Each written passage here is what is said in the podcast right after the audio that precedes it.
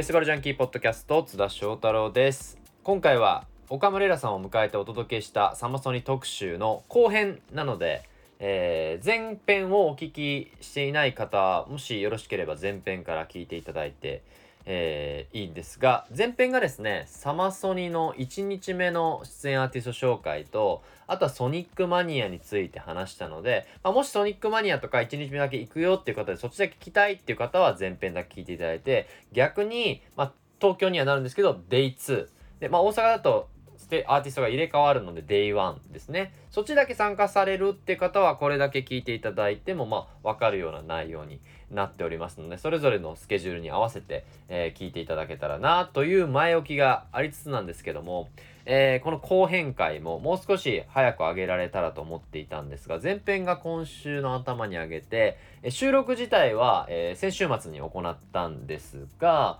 えー少し時間がギリギリになってしまいましたがこの冒頭のパート撮ってるのがですね8月19日金曜日午前中ということでですね、えー午後には僕は今夜のソニックマニアに向けて出発する、まあ、そんなギリギリのタイミングになってしまったんですが、えー前編でもお話ししたんですけども、まあ、今日から3日間ソニックマニアそしてサマーソニー Day1、Day2、まあ、東京会場で、えー僕はステージ MC をやらせていただくことになりまして、えーパシフィックステージというところで、えー MC をやります。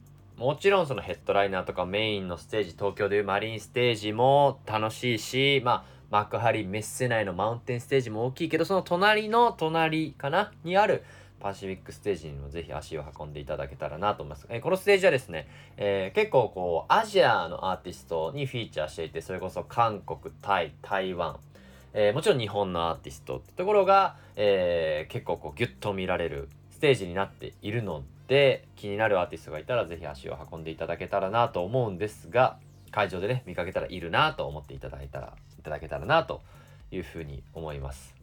あとね会場行かない方も今回は YouTube 配信ないみたいなんですけれども、まあ、オフィシャルの方で WOWWOW で、えー配信がある生配信があるっていうのが発表されておりましてですねライブで配信されるアーティストなんかも発表になっていて、えーソニックマニアからね配信されるみたいですよ。カサビアンプライマルスクリームも配信されるし、まあ、8月20日、1975ポストバラドヘッドライナーも、まあ、ワウワウではオンデマンドで見れるということでね。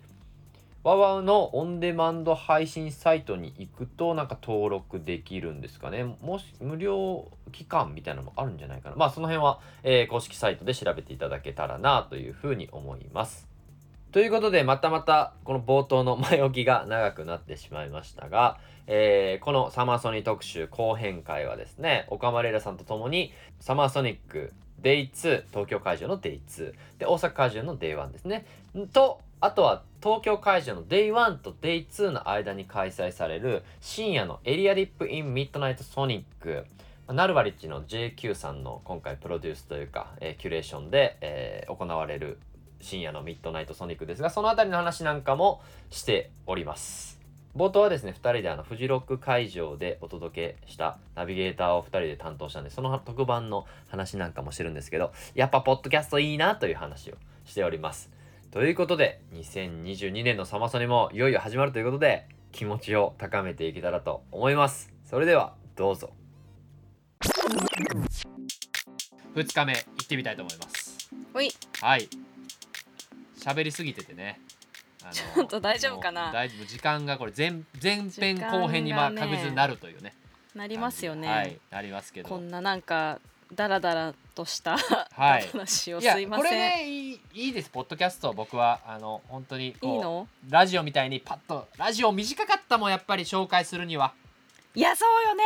ラジオはやっぱこうもう本当に気合も入るけどもっと喋りたいってなるけど、あと音源をねあのフジロックの音源紹介するのがやっぱりメインだったのとおぶくろ成明さんが来てくれたりとかしてね。まあお自分たちの話はもちろんできないからおぶちゃん来てくれたんでねもうおぶちゃん最来てくれたねおぶくろ成明さんも本当にいやーよかったですねレイラさんがね突然フジロックの会場で声かけてそのと特番にちょっと待って突然声かけたって言ったらマジで無関係な人から声かけて出てもらったみたいな話になる朝にねレイラさんのうラジオにオンラインで出ててそうなんですよ。中継で出てて現地行ったらフジロック会場で産子さんがご飯で並んでたところにレイラさんも並んでてそう。出てくれないですかって言ったら「あ今日夜ラジオ特番やるのは出ますよ」みたいな。そうなんかその前日か。私が土曜日に東京と苗場で、あの顔が全然その時はオンラインだったんだけど見れなかったんで、はいはい。うん。ご挨拶しとこうと思ってうんうん。見かけてご挨拶をして、なんかもうやらないんですかって言われて明日あそこで喋りますよって言ったら、うんえ出たいですって言ってくれて出てくれました。なんかあの番組のラジオ番組中にも生放送で言ってくれましたけどすげえ目がキラキラしててこれは出ないといけないと思ったみたいなこと言ってましたよ。あ私のね。うん。これはいいバイブスだから俺も出たいみたいな。マジそれは嬉しいけど多分酔っ払ってたっていう。私が酔っ払ってたっていうね。そのキラキラはいあのアルコールだったっていうね。アルコールの可能性あります、うん。あとメイクが結構ラーメンが入ってたんで。はいはいはい、い、やでも本当に楽しい時間を過ごせたんですけどやっぱりこうねラジオだと紹介しきれないというわけでこうやってポッドキャストだと、うん。あの一組二組紹介しましょうみたいなこと言ってて全部紹介しちゃってる二人ねこれ。はい。これ、二日目終わんのか、うん。大丈夫か？でもまた1日目とはこう色が変わってあのポストマローンがヘッドライナーの1日にうん。なって、あの僕はある意味こうサマーソニックっぽい流れもある面白いほんと1日だなっていう。1日目とはまた違う2日目の面白さあるなと思って見てますね。うん本当に私もこの日のラインナップすごいサマソニっぽいなと思って見てねましたね,、いやあの、うん。こっちの方がごちゃっとしてるよね。うん。うん、なんかごちゃごちゃしてる感じがまあある意味このサマソニのいろんなジャンルレス感もあって。はい。朝一で言うとねやっぱり僕は BE:FIRST みたい b ファーストはねやっぱりパフォーマンスすごいですからね、うん。去年のスーパーソニックで私はインタビューもさせてもらいましたけど、すごいパフォーマンス力もあるしで多分去年のステージからあれが初ステージだったのかな？お客さんの初ステ前でやる。ージで朝一でスーパーソニックやって、うん。で初日は20だったのかな？で2日目がそうです。BE:FIRST どっちかだったんですけどこの朝一をこのね、こういうアイドルグループが男女で飾るっていうのがあってその流れでうんうん。BE:FIRST はサマソニにもこう殴り込んできましたから。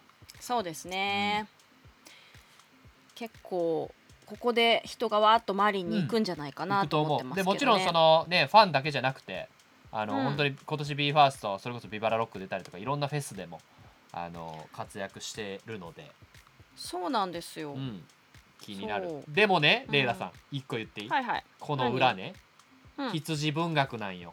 いや本当だ。おお全く同じ時間羊文学なんよ。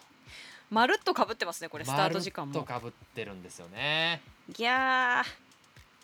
もう上りに登ってますからね羊は今、私は塩塚萌香さんファンなので、はい、てか羊文学が好きなので、うん、これは迷うところレイラさんのステージでですすしねソニックステージですし、そうだから多分お仕事的にもね私これの終わりに出るので。うん、そうね。ここにいる必要はあるんですよね。ここにいる必要があるというね。うん。いやー上がってましたよ塩塚さんは。ロッキンジャパンでは夜遊びと写真撮ってましたよ、なんかじゃんけんしたみたいななんかツイートしてましたね、うん。そういうこうね絡みもあるんだみたいな、そうなんですね、いやーここもうかぶってんな朝から。ここもまたすぐどんどんどんどんかぶってますから、あね、とは？いやこれ2日目もいいっすね。2日目いいですよ。俺でもね 1, 1日目のが好きなんですよやっぱり、まあねそりゃそうよ、うん、1日目のが好きなことは好きなんですスけど。ケジュール的に困っちゃうのは1日目ですよねうん。うんでも2日目も意外とこのごちゃごちゃマジごちゃごちゃだな。マジごちゃごちゃですよ。だって K ポ勢も勢もいるしね。そう k p o p もね、うん。やっぱり僕もあの詳しくないけど見ときたいのは多いですね。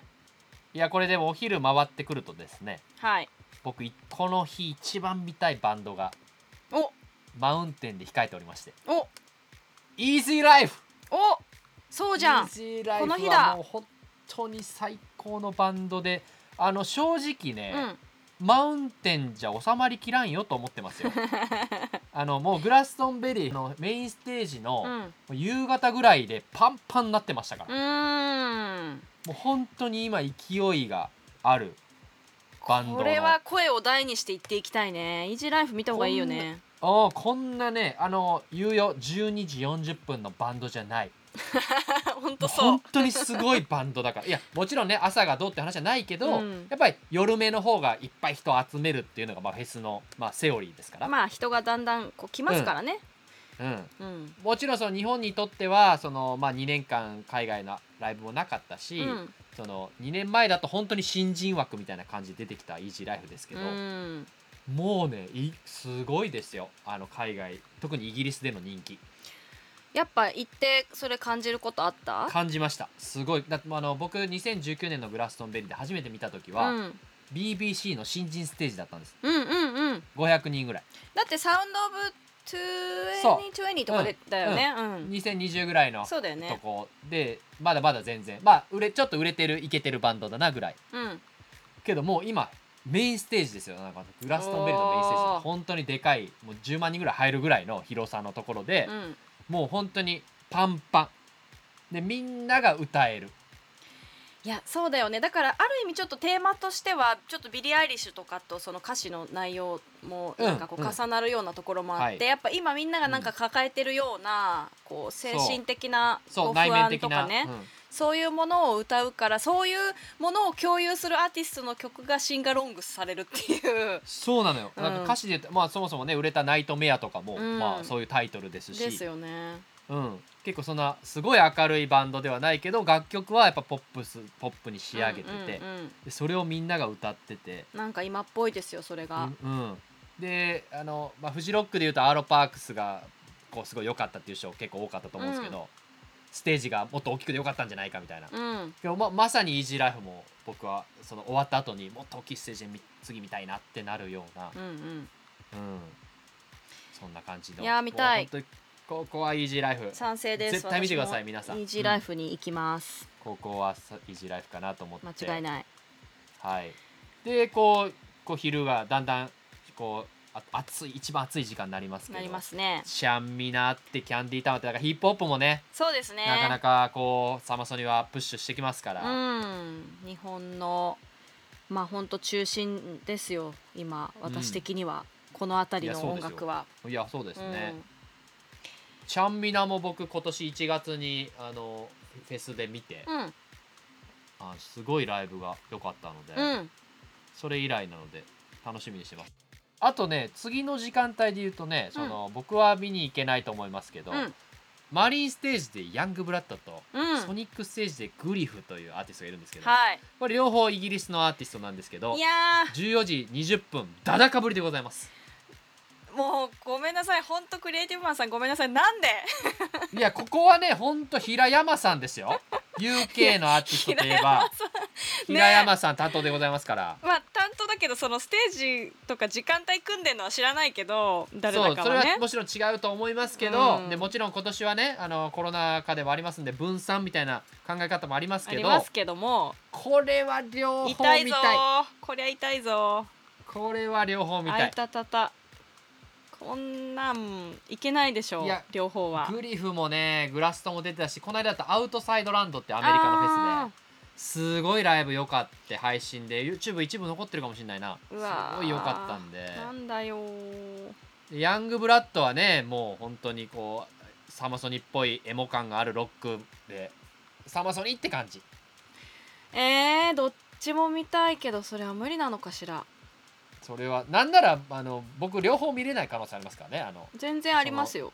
自分のステージでちょっとやってますから、うんけどまあこういう話もできるのもまあまあ去年はねうん。あのどれ見るとかっていうのじゃない悩みだったじゃないですか。そうですね。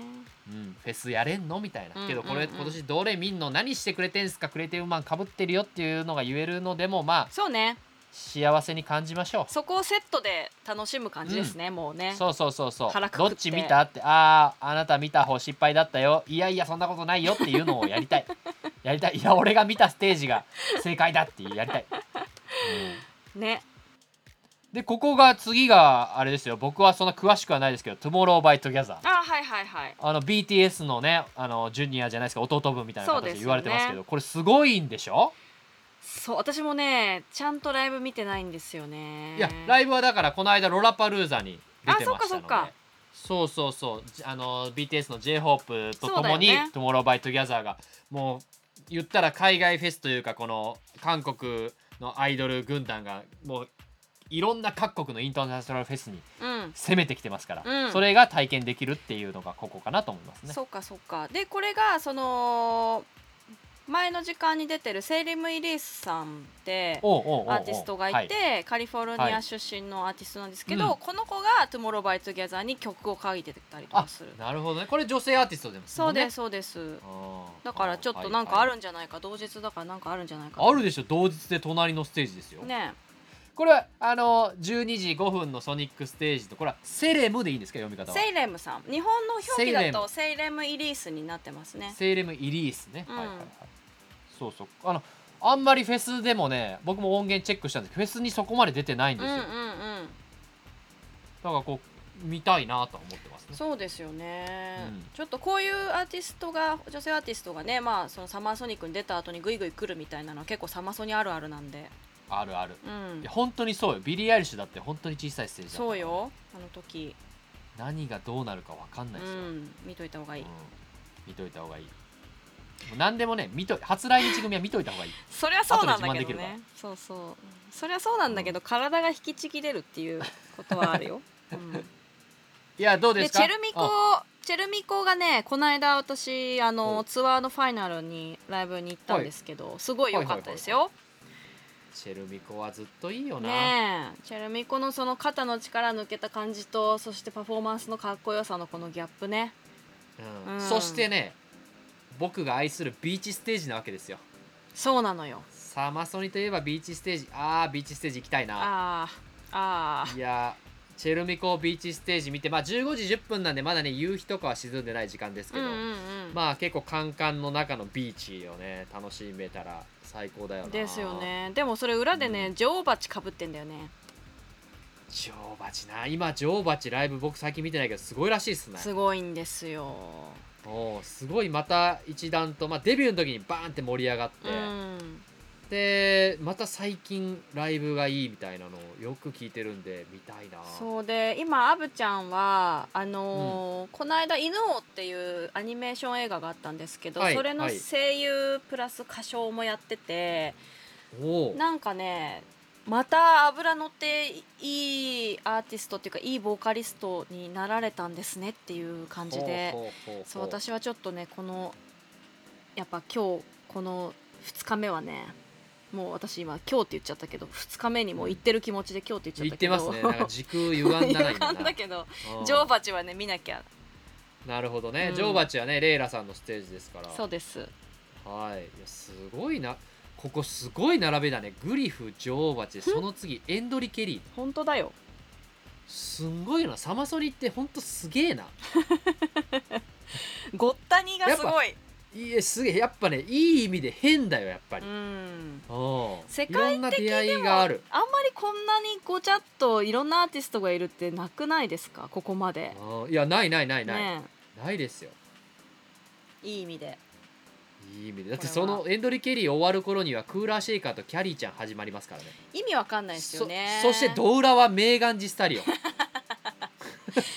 うわーここど本命いるじゃんこれどうするかっていうのあるよ。これミーガンはね良かったですよねコーチェラこちらは正直ミーガンってあのヘッドライナーじゃなかったんですけどでも客入りはヘッドライナークラスでいやそうですよね。これビビリーの前だったのかな？そうだった。でもいやもうビリビリー並みというか、うん。なんならぐらいの感じでしたよ。正直なんかヘッドライナーより入ってましたよね人。うんいや本当にそう思う。だからやっぱ今見とかなきゃって思う人とやなんだろう結構幅広くいろんな世代とかまあいろんな人にリーチしてんだなっていうのはうん、ううんん、思いましたけどね。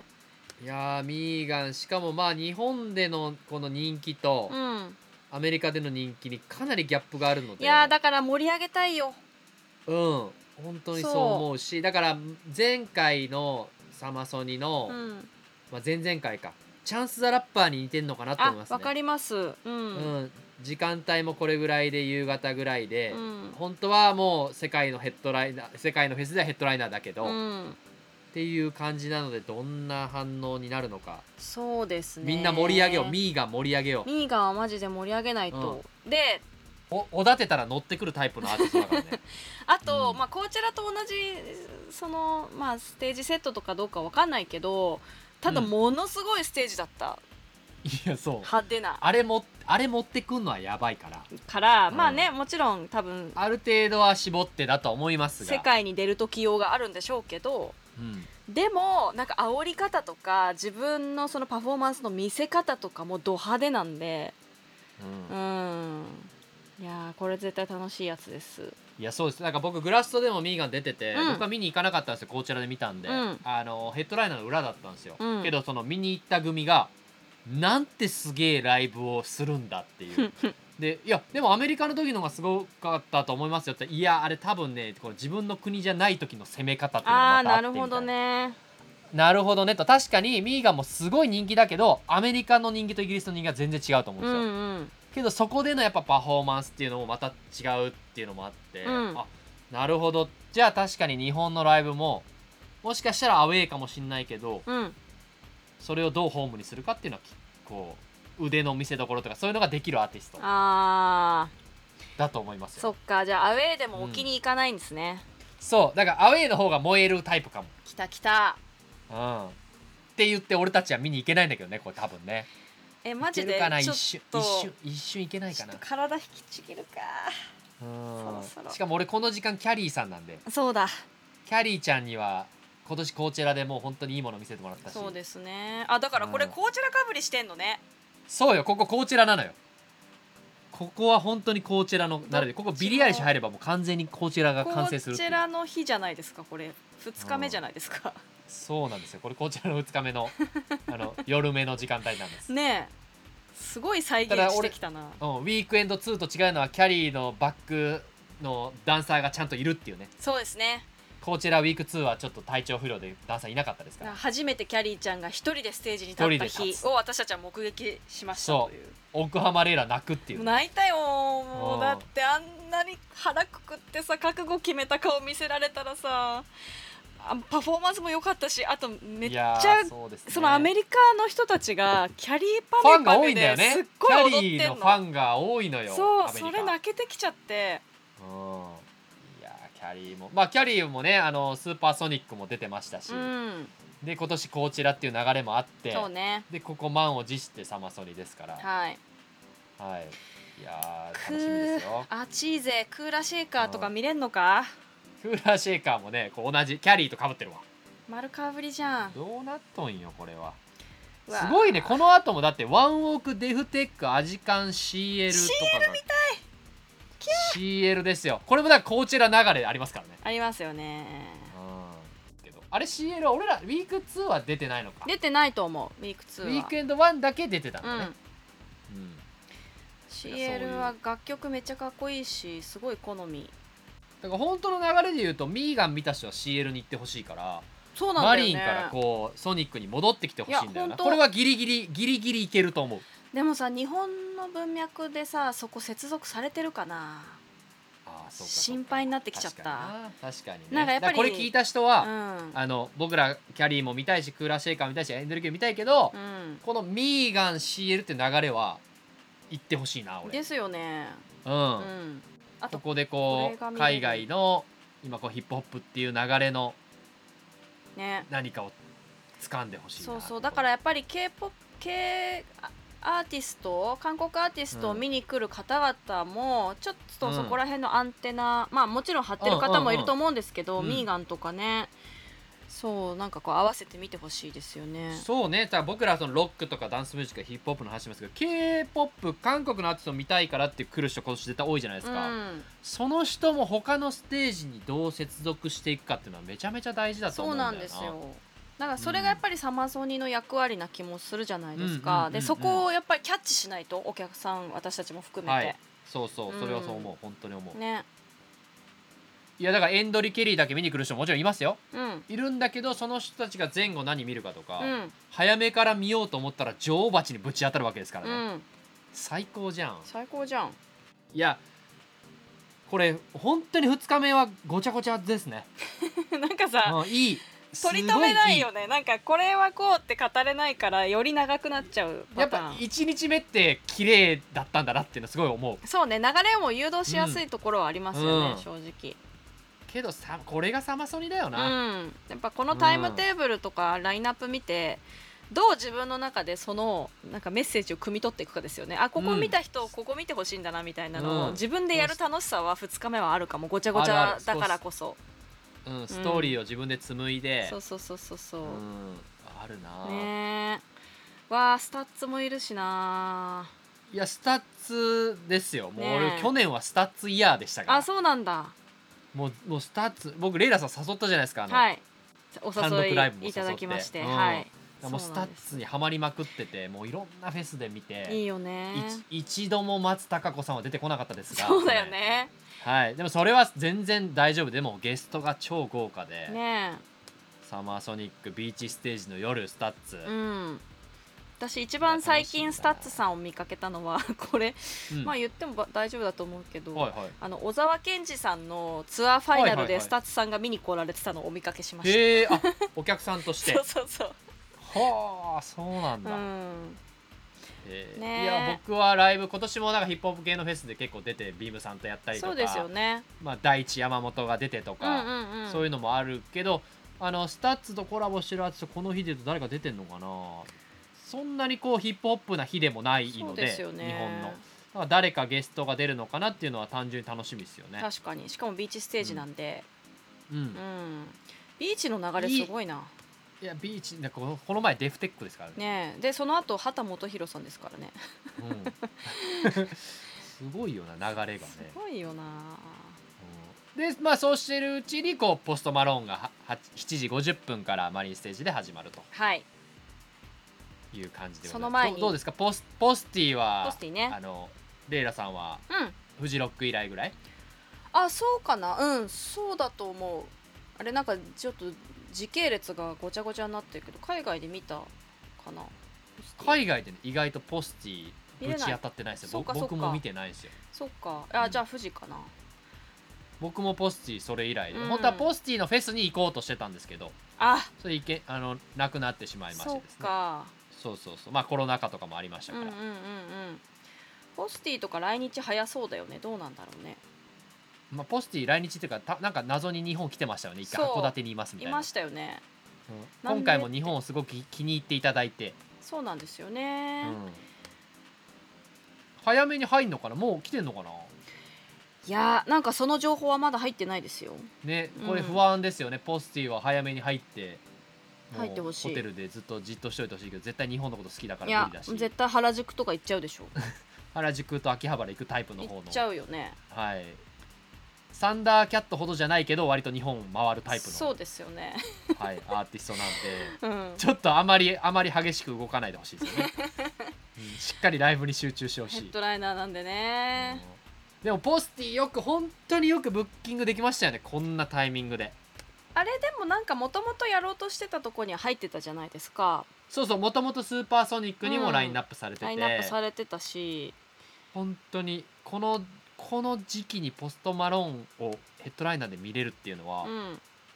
や本当にいいフェスだなって思います。本当だよね、しかし。だって俺海外フェスでもぶっちゃけポストマローンと1975のがヘッドライナーだったら見たいもん。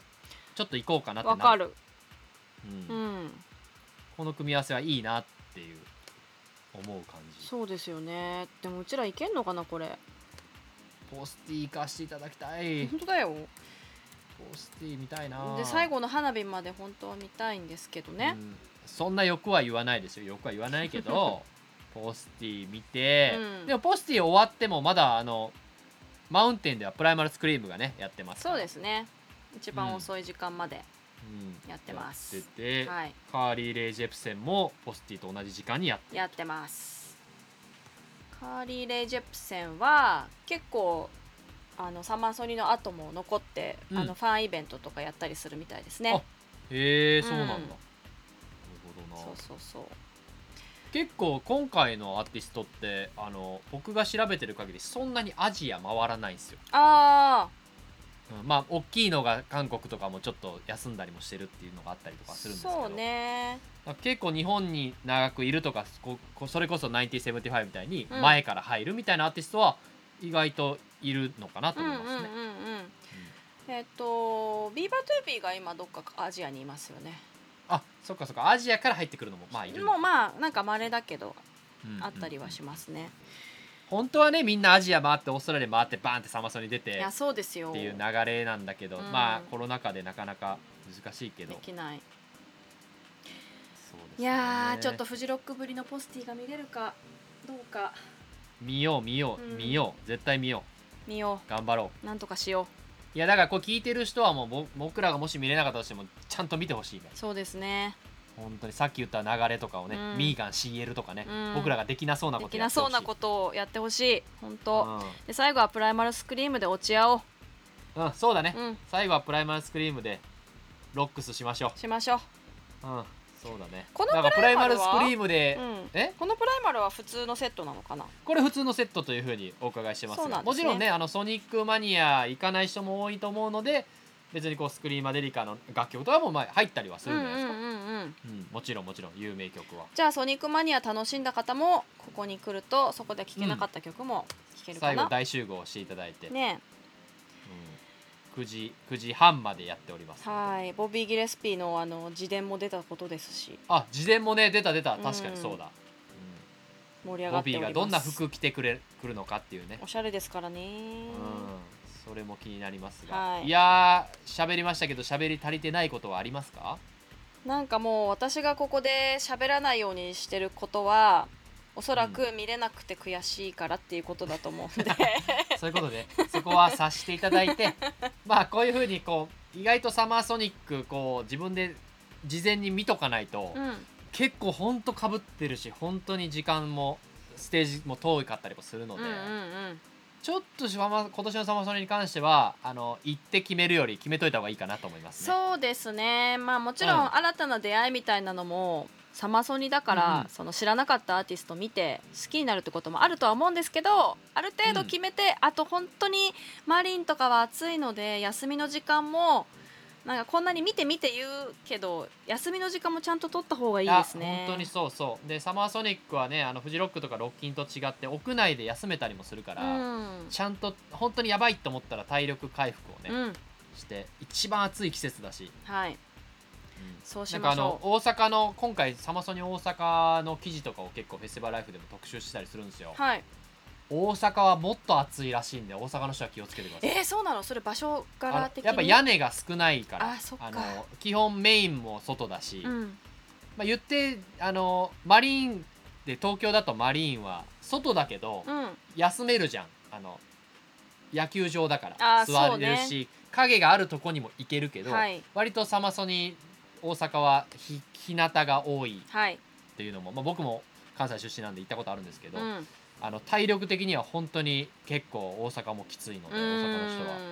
あのでもよりコンパクトだから見やすくはある。うん。うん。ステージの移動は大阪の方が楽。っていうね、うん。いや皆さん体調にはくれぐれも気をつけてあそして本当にサマソニは体調。体調。そして私たちがおそらくその当日ね例えばキャンセルが出たりとか今ここが混んでますよとか、うんうん。あのこっちのステージが今入れないですよとかそういう話をステージ上から MC としてすると思うので、うん。あのいつもステージ MC ってどこで出てんのって言われるんですけど大体うん。アーティストの終わりぐらいに出ることが多いので、今年の話はちょっとまだ聞いてないんですけど。うん。はい、それも聞いていただきつつ、はい。楽しんでもらいたいなと思います。もし隣のねステージで見ようと思ってたのがいっぱいだったらあのレイラさんか僕がやってるステージの方来ていただいたらちらっと喋ってますので、はい、そういう偶然の出会いもはい、楽しみにしてます、お付き合いください。はい。い、やいやめっちゃ喋ったこれ全然ご飯の話とかも全然してないけど。全然してまあないけども、いいかな。あ今年のサマーソニックはあのあのあれオンライン決済推奨。あ、現金も使えるなんだ。けどそう現金も使えるけど、うんあのできる限り接触は避けた方がいいってことで、うんうんあのスマホであのペイペイ入れたりだとか、うんうんうんあのスイカ持ったりだとかしてた方がいいとのことです。なるほど。あとさ、一個はいごめん、言い忘れちゃったことがあるんだけど、おミッドナイトソニック今年あるじゃないですか。もうこの話ちょっとする？ちょっとする？ちょっとしといた方が良くないですか？ちょしこれはねいいのよね完全スルーはちょっとあれなので。そうね。1日目、えっと20日はの夜はミッドナイトソニックが帰ってきますよね、はい。うん。なので、えー、とここまあシラプさんがあとセソニョンがいんのかよ。セソニョン帳見てあ すごい言これ葉がセソニョンは韓国でしょ？そうです。韓国の。そうです。とかナルバリッチとか。あとねさっきあの話したスパークスの映画「スパークスブラザーズ」が実はこのあの、まあ、1回きりですけど24時から上映があります。ええめちゃめちゃいいじゃないですか。はい。J カルチャーステージでありますので。あそうなんだ。そうです。これみんなでじゃあ見たら今僕さっきちょっと実は調べてたらあー全国で今映画やってないなって思って見逃した僕みたいな人は見に行ける、はい。24時から。あら素晴らしいな。というところでいいじゃないですか。僕ねあのこのミッドナイトソニックで言うとやっぱりねプムビプリットがねはいはいはい。めちゃめちゃいいんですよ。そうなんだ。ないのよ。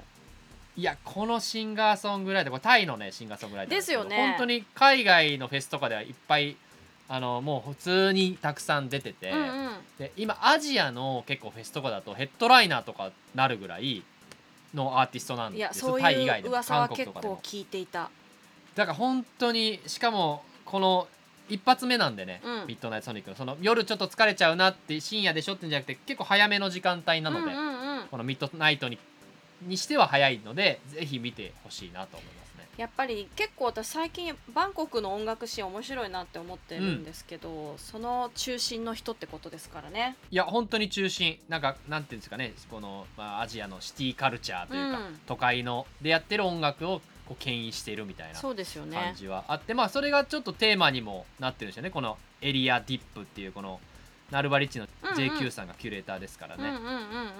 もともとサマソニにもあのプームさんは出てましたけど、はい。まあこの今回もこういう風な形で出るっていうのはめちゃくちゃおすすめ。見よう。大変だ。体何個あるんよこれ。もう腕と足には別行動してもらうしかないないやそうっすね。マジでその域だよ。困った。これしかも今今気づきましたけど、うん。DJ やべゆうなってなってるあそうそうそうそうそう。そやべゆうなはいい DJ ですからあのおしゃれ系の。グリーンルームで DJ したりとかもね最近やあってる。そうなんだ。フェス好き DJ ですから。くわー、はい。じゃあ間も寝かさない感じですね。間も間うん。も楽しんでいただけたらなと思いますね、わかりました。はいもうしゃべりもうご飯の話もグッズの話もあるけど今回はもうアーティストに絞ってやりましたので。一応絞りました。これでも。はいはい。これでも絞ったので、はい。あのできる限り早く編集して、はい。サマソニ直前に出したいと思います。お願いします。はい。今年もサマーソニックの会場でお会いしましょう。お会いしましょう。ありがとうございました